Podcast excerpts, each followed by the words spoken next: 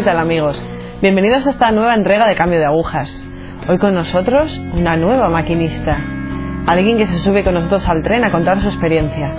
¿Qué tal, hermana Karen? Muy bien, aquí estoy. Qué bien. Qué alegría tenerla aquí.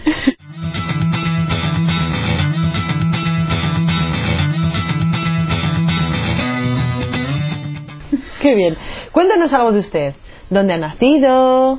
¿En qué familia nació? ¿Qué estudios hizo? Muy bien, me llamo hermana Karen. Soy irlandesa. Eh, soy de una familia católica, practicante. Dos, tenemos dos hermanos y dos hermanas. Y yo fui a colegio de monja, un colegio de monjas. ¿Un colegio católico? Un colegio católico, Ajá. sí. Y todo muy bien. A mí me gustaba mucho el colegio. No estudiaba nada, pero me gustaba mucho ir al colegio. Y había un ambiente muy bueno allí. Era todo de chicas.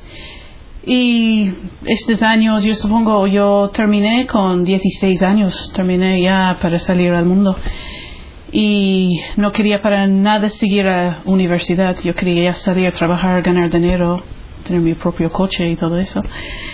Y empecé a trabajar y yo trabajé muchísimas cosas. Yo creo que he hecho un poco de todo. He hecho electrónicos, Ajá. cosas de medicina, cosas de peluquería, de todo. Yo he hecho todo lo que se puede hacer, he hecho yo. Y, pero cambiaba mucho porque nunca estaba como satisfecho. Yo siempre en colegio una de las cosas que me gustaba más era el- todo el tema del arte, de pintar y todo Ajá. eso. Y yo creo que como tenía como ese espíritu inquieto y de que nunca estaba contento en nada, siempre estaba yo buscando ideales y en todo. Y por eso saltaba mucho de una cosa al otro. Había sido educado con la fe católica y todo Ajá, o eso. sea, usted había nacido en una familia católica, Por eso. el ambiente que le rodeaba era católico, Sí. pero Pero ya, eh, y empecé, todo empezó por una poesía. Porque yo recuerdo en clase de inglés leemos una poesía de esos, unos pájaros que estaban volando, adorando a Dios en la creación. Y como volaban por encima de un monasterio oscuro y yo recuerdo este simbolismo como de, para mí tenía todo revelancia, ¿no? Sí, Sí, como lo de la iglesia, porque toda la cosa de tener que ir a misa domingo y todo para mí no, que no tenía ningún sentido. Y yo pensé, ¿por qué tengo yo que ir a misa, estar en esta iglesia, cuando yo puedo estar adorando a Dios ahí fuera en la creación? Eso, y que para mí, yo pensé, ¿por qué tengo yo que ir a una iglesia oscura cuando yo puedo estar fuera adorando a Dios en la creación? Y yo dejé de ir a misa totalmente. Y me gustaba, yo me iba por ahí, a estar fuera ahí, y de verdad yo pensaba que estaba adorando a Dios y lo pasaba muy bien. Y, pero ya yo empecé a como alejarme de Dios. La primera cosa era dejar de ir a misa. Con dejar ya de ir de misa, ya empezaba todo lo demás, porque ya con los años de trabajo y conocer como amistades de trabajo y Ajá. todo lo que es ese, yo ya empecé a coger un camino y, y como también era como un poco cabeza dura, que nadie me podía decir lo que, lo que tenía que hacer. sí, me empecé a desviar un poco del camino. Sí.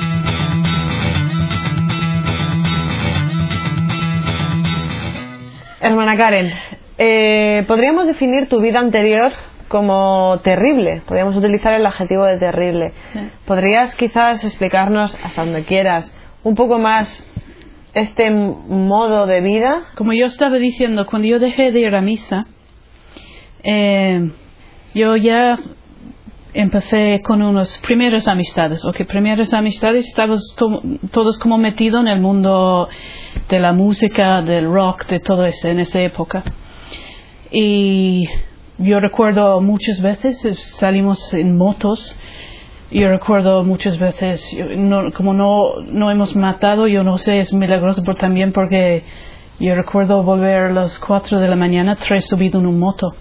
Sí. O sea, que es- yo recuerdo, esa era una época también, como así fuimos todos de negro, todo el pelo negro, los cruces, ¿sabes? Una manera de vestir, claro, como es típico de lo de, de motos y eso de ir a conciertos, yo recuerdo vino a, a Guns N' Roses de, a. Irlanda y fuimos ahí al concierto y terminamos y vamos tremendo y estamos metidos en todo este mundo y pero eso como fue una época yo recuerdo en, en Irlanda en ese no había droga tanto como hay ahora pero en Irlanda alcohol porque Había muchísimo. muchísimo por- y mucho también yo creo que por la clima porque como está siempre lloviendo todo el mundo la vida es, este, se hace la vida en el pub. Eso es donde y también como el pub no es el pub es muy familiar tiene la chimenea tiene Sí. con toda la familia se muere alguien al pub todo el mundo al pub. Por eso ese, la vida normal era en el pub.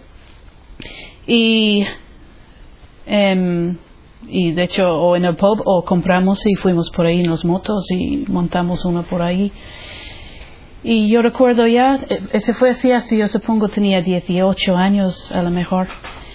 Y yo recuerdo un momento ahí también que me impresionaba, fue, yo recuerdo una noche volvimos, digo, de, de estar fuera, y la día siguiente, el día siguiente me dijeron que un chico que había estado con nosotros la noche anterior había ¿Sí? muerto, que parece que fueran a casa y en el coche él vomitó, como estaba tan borracho, se vom- y ahí se quedó, ahí se quedó en el coche. Vale, se ahogó con su... Sí, sí.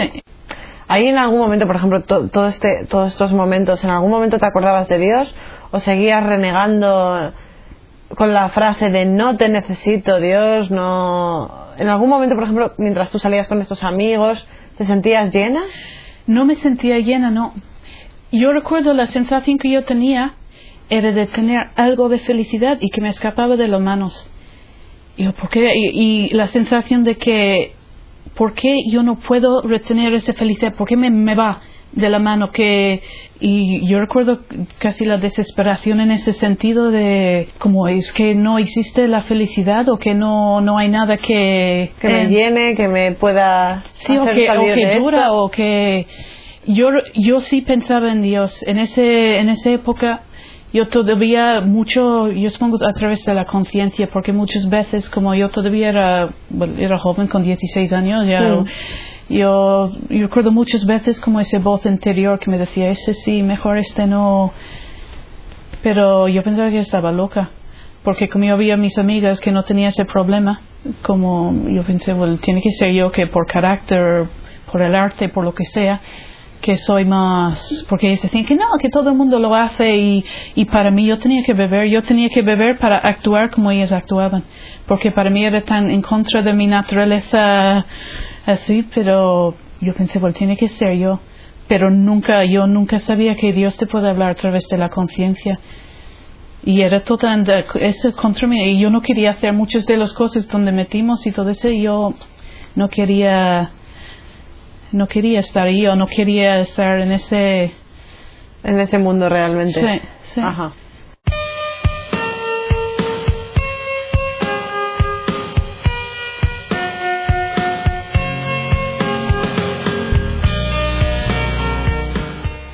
Un poco cronológico, un poco pues eh, salgo del colegio Sí. a los 16 años, sí. no voy a una escuela de secundaria, no voy a un instituto.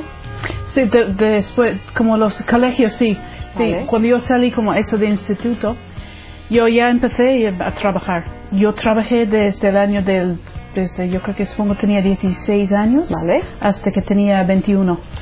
Y cuando tenía 21 años, 20, 21 años, yo decidí volver a la universidad porque yo veía que lo que en el trabajo que, como he dicho antes, como estaba siempre saltando y no me quedaba quieto en ningún sitio, que a lo mejor yo tenía que volver con el arte para estudiar lo del arte. Y yo empecé a mm, preparar un cuerpo de trabajo, ¿no? Para de matricular en la universidad y conseguí entrar. Y en estos años, yo creo que en estos años ya fui, yo estaba como humanamente mm, ya ah, no a mi mejor, como se dice, al contrario, como ya de lo peor. Vale, Fuera- estabas completamente vacía. Sí, sí, fueron los años más.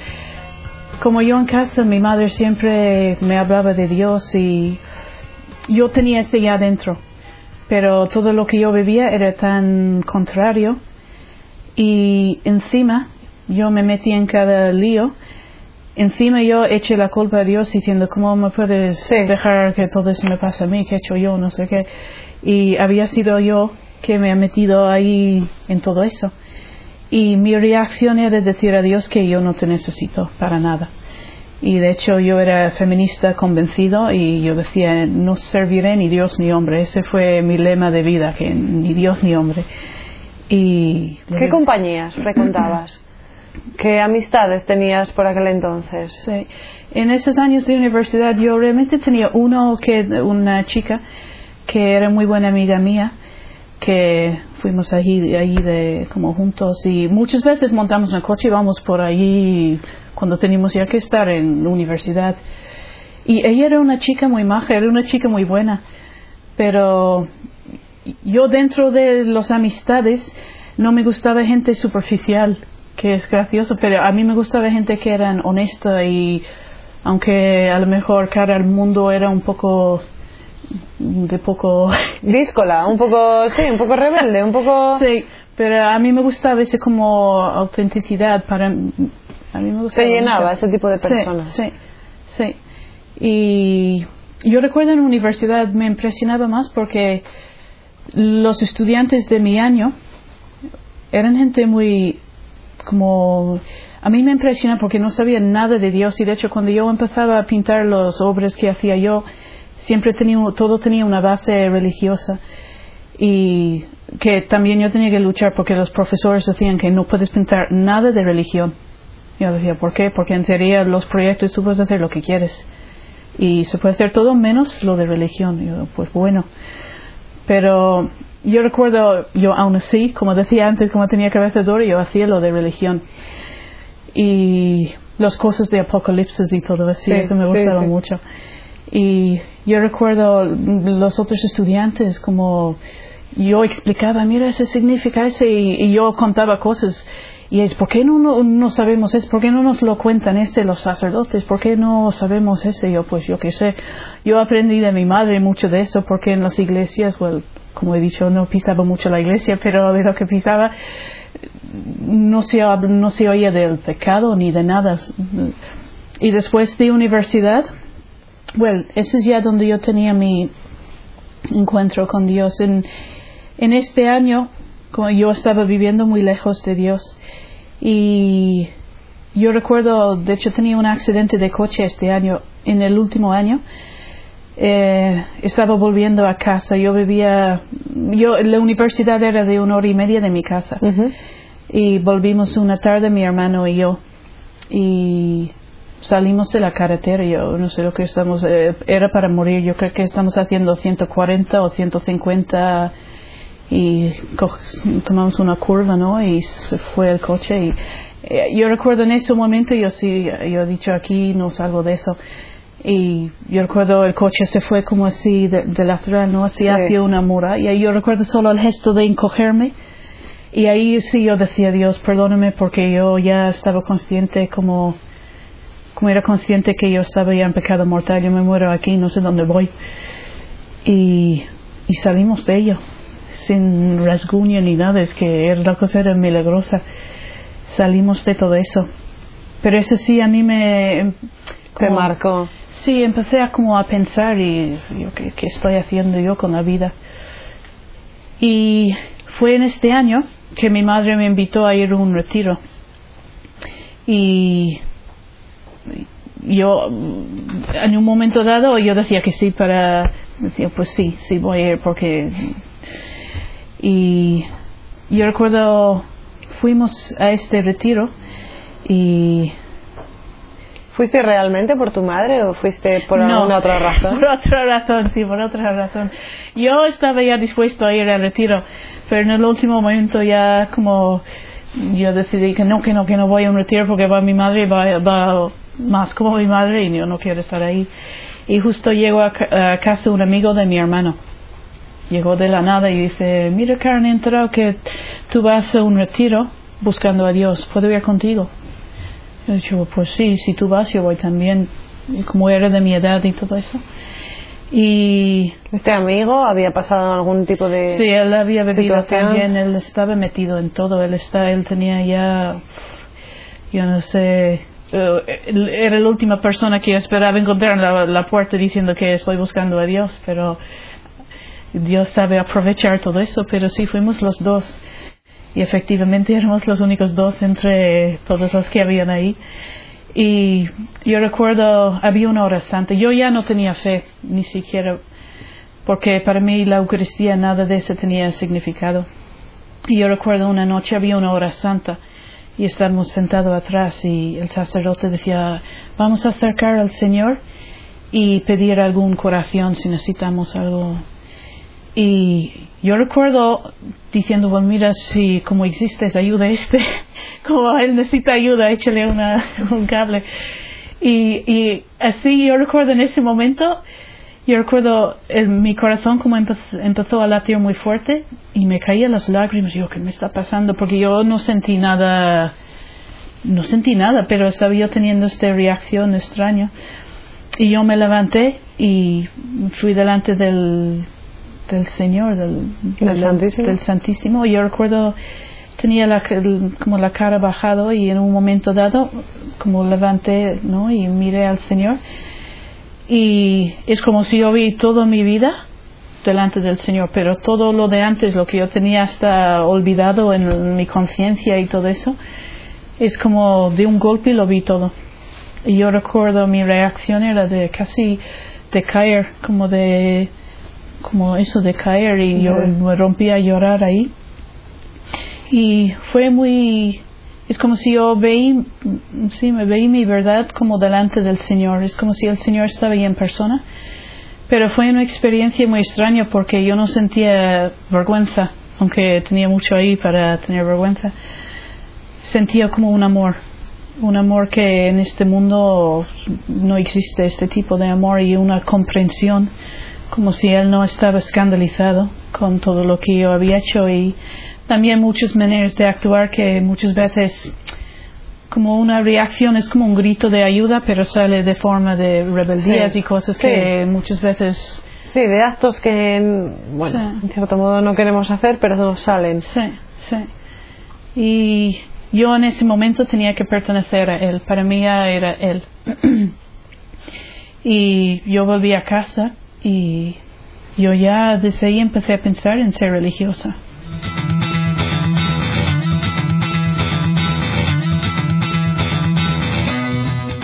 Hermana Karen, eh, después de tu momento ante el Santísimo, después de decirle que lo sentías, de sentir que te desmayabas ante él, que toda aquella vida quizás pues no hubiese, no era precisamente lo correcto, en tu último año de universidad, ¿cómo cambia esto? ¿Quieres realmente entrar como religiosa? ¿Sientes algún tipo de llamada o no? ¿O se cruza algo o alguien en tu camino? Sí, güey, en este último año yo pensé, yo, yo, yo sabía que yo tenía que pertenecer a Dios y pensé que a lo mejor eso puede ser de religiosa. Y yo rezaba al Señor, yo, yo decía, mira, si es vocación, enséñame la institución y si es matrimonio, el hombre. Porque yo sí tenía miedo, como me conozco, yo tenía miedo. Y yo recuerdo, yo cambié totalmente hasta mi manera de vestir. Yo ya iba de, de aquí hasta ahí con una cruz de San Ben- Ben- Benito, ¿no? Que es así de grande. Y eso, que no, que no, que yo voy a ser monja. Y como estaba en la universidad, yo también estaba trabajando para poder pagar los estudios y el coche y todo eso. Em, y yo conocí el hermano del jefe de mi trabajo. Ajá. Y al principio era una amistad, pero yo recuerdo los famosos, no es solo una amistad, y de ahí Sí. empezó como a desarrollar. Y al principio yo decía, mira, que yo voy a ser monja, que no, que no, que no. Y reímos los dos, como, muy bien, va a ser monja. Y, pero empezamos a salir. Y yo recuerdo esa época, él era un era muy majo ese chico. Y yo recuerdo, como yo había estado rezando al Señor, yo sentí, well, si ese chico ha aparecido, a lo mejor es que realmente tengo que, sí, como casarme y seguir con el arte así. y el chico decía, mira, ¿qué te parece si vamos a los Estados Unidos? Porque él tenía fam- familia en Filadelfia. Y yo siempre te- como tenía la certeza que yo no iba a quedarme en Irlanda, por eso a lo mejor es esto, a lo mejor tengo que ir. So, yo, de- yo decía, sí, vámonos, vámonos de aquí. Y yo dejé todo, yo recuerdo tenía un coche de deporte y todo ese, y lo dejé, lo vendí, que ese coche era el, el amor de mi vida, vamos. Dios se ve como Dios utilizaba el chico ese para quitar el coche. Pero si yo vendía el coche, dejé el trabajo, todo, todo, todo, y Y fuimos marchaste a América. fuimos a Filadelfia. Y él tenía una hermana y yo recuerdo que quedamos ahí con su hermana. Y estando ahí, a mí América no me gustaba, no me gustaba para nada el ambiente como es muy, es muy, no tiene nada que ver con Irlanda porque Irlanda es muy cons- conservador, ¿no? Sí, muy dice como- conservador, muy familiar. eso ahí todo el mundo sabe lo que está haciendo Sí, sí, vecino. sí. Well, en América, al contrario. Ahí te puedes morir ahí al lado de la carretera y no pasa nada. Que es como es tan liberal, tan grande, tan... Y yo me echaba en falta un poco ese... Como, esa familiaridad, sí, esa cosa, quizás que te sentías incluso protegida. sí, a lo mejor sí. también. y yo no quería, yo no me gustaba mucho estar ahí, pero yo empecé a trabajar con la pintura y a través de su hermana conocimos gente que tenía muchísimo dinero y eran vendedores de arte, de obras Ajá. de arte eh, y ellos me decían, me, me, aconsejaron, mira, prepárate un, unos cuadros y vamos a Nueva York porque ese es donde está el mundo de arte y tú tranquila, prepara y vamos y después Cara McMahon, que para mí era ojo. Eh, claro, para un artista ese es lo mejor. So, eso es lo que yo empecé a hacer. Y yo recuerdo, esta mujer tenía una casa impresionante y yo pintaba en su sala de baile, que era como de película, con dos lámparas ese de cristal, Sí. con puertas que abren. Y yo ahí en medio pintando un cuadro, eran cuadros grandes, pero... Y yo recuerdo estar ahí y detrás de todo como esta voz que decía, ¿qué estás haciendo? Y, y, y yo sentía casi como un adu- adultero, ¿no? Como, Un adulterio. sí, como ahí como si, Sí, como si Dios me está diciendo, ¿qué sí. me estás haciendo? ¿Qué me estás haciendo? Y yo, que no, que no, que no, yo tengo todo como, ¿sabes? Tengo este chico, tengo el arte, que esa posibilidad que... Y, pero yo sentí esta voz y yo recuerdo llegó un momento que hasta en la misma relación ya había tensión, se notaba que eh, la cosa no iba. Y su hermana me decía un día, decía, mira, ¿quieres ir a hablar con un sacerdote? Como ella sabía que antes yo había hablado de la vocación, y yo decía, pues sí. Y me llevó a ver un sacerdote que allí, para encontrar un, como ahí hay de todo. Conducimos media hora, una hora para encontrar una, muy igle- disperso, una sí. iglesia católica como hay la protestante y la iglesia de no sé qué, como hay tanto Sí. iglesia, pues llegamos a uno y yo recuerdo hablar con él y en un momento me decía, tú vas a casar con él. Y es como de repente yo tenía una certeza que no, que, y algo, ¿qué haces? Y yo, pues sí que hago. Y yo volví a casa y justo en ese momento me llegó una carta de un amigo en Irlanda con el dinero justo para comprar un billete de vuelto a Irlanda. So yo compré el billete y lo decía el chico yo decía, mira, tengo que ir. Y él me decía que sí, ya lo sé. Yo decía, ¿cómo lo sabes? No, él decía, sí, no, porque si no, nunca vas a, a amar a mí ni a nadie si no, no vuelves. Y yo volví a Irlanda y yo recuerdo llegar un domingo y yo, estoy aquí, no tengo ni coche, ni novio, ni dinero. Ni nada. No tengo nada, ¿qué tengo que hacer ahora? Y decidí llamar a una mujer que conozco allí en Irlanda. Y justo me decía que, mira, están aquí una institución de España, ¿por qué no vienes a conocerles? Y yo fui a su casa. Y ahí cono- cono- conocí unos sacerdotes de esta institución, de los siervos, y me invitaron a venir a España para conocer a las hermanas. Y yo llegué, yo creo que dentro de dos semanas yo estaba en España. Llegué a España. Sí, Llegaste a. España y ¿qué, qué, qué viste aquí? Cuando llegué, ¿Qué pasó cuando llegaste? ¿España te gustó? no. no, justo cuando yo vine de Irlanda y todo tan verde, tan así, llegué a Madrid en verano. y Todo tan amarillo y tan seco. Tan seco. y encima vamos a un monasterio de franciscano del año, yo, de- yo no sé, del siglo XV o de qué siglo. y o de di- siglo XVII, no sé qué siglo es, y austero, no, no había ni camas ni nada, todo el mundo durmiendo ahí, no había ni cristales en las ventanas. Y después de estar en la sala ese de baile y después de encontrarte ahí en España, en el suelo ahí en un monasterio donde yo no hablaba nada de español, para nada, no entendí nada. Yo decía que no, que yo, yo no quiero, eh, para nada, yo no me, no voy a quedarme aquí, para nada, para nada. Yo no quería quedar. Y yo, yo decía, voy a volver a Irlanda a pedir perdón al chico y Voy a, voy a ver si me perdona, vuelvo a mi vida anterior. Da igual el vacío, da igual que vaya a misa, que llore, da igual, no pasa nada. Exacto, más o menos era algo así. Y yo recuerdo, una, eh, había un ceremonio de unas hermanas que estaban a- iban a hacer sus votos perpetuos. Y yo estaba ahí sentado detrás.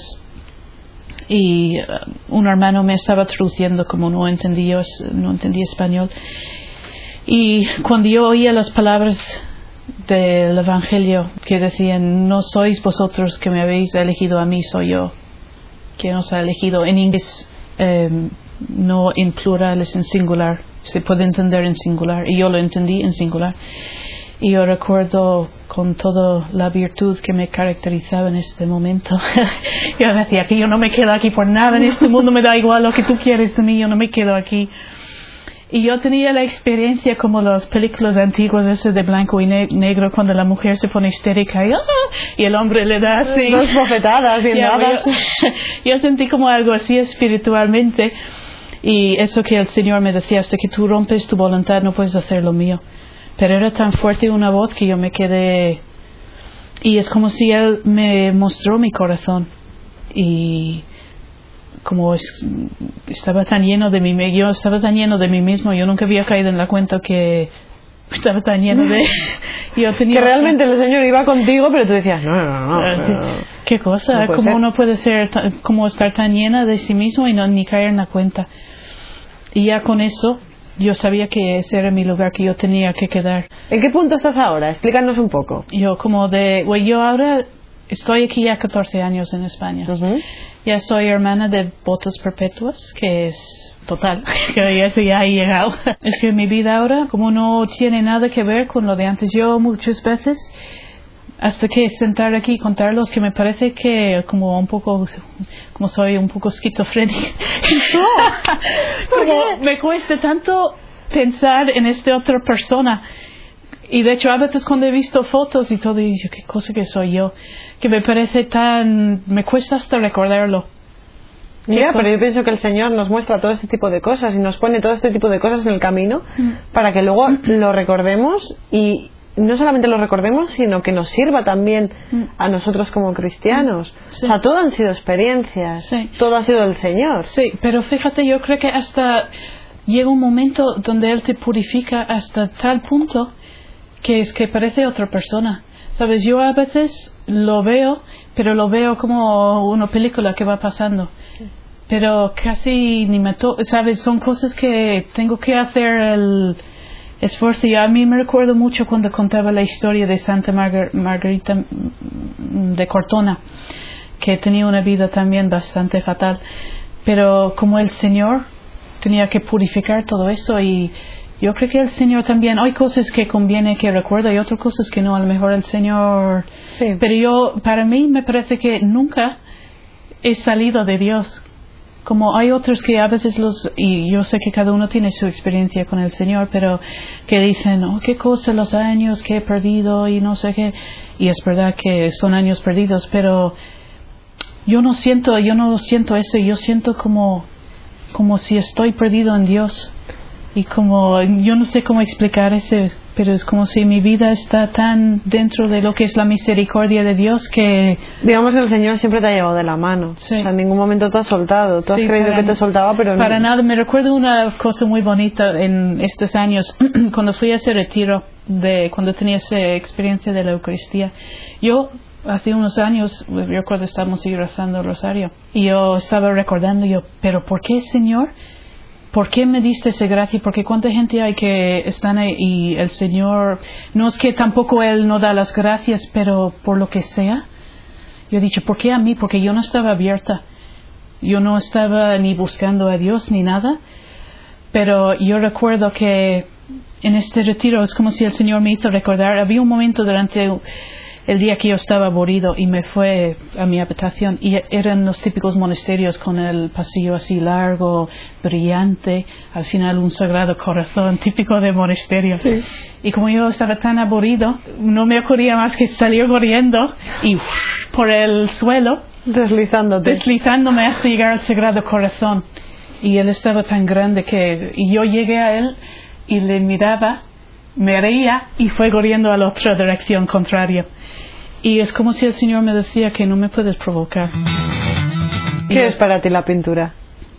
La pintura para mí, la pintura es, si no es expresión, para mí la pintura ahora tiene que ser de las cosas de, de Dios. Yo para mí es, si yo podría retratar ese rostro de Cristo, yo creo que la belleza de, de transmitir esta belleza para que el otro podría tener ese encuentro con él. Después de tener ese como encuentro con él, esta experiencia con él, si yo podría transmitir este, es que todo el mundo se convertiría.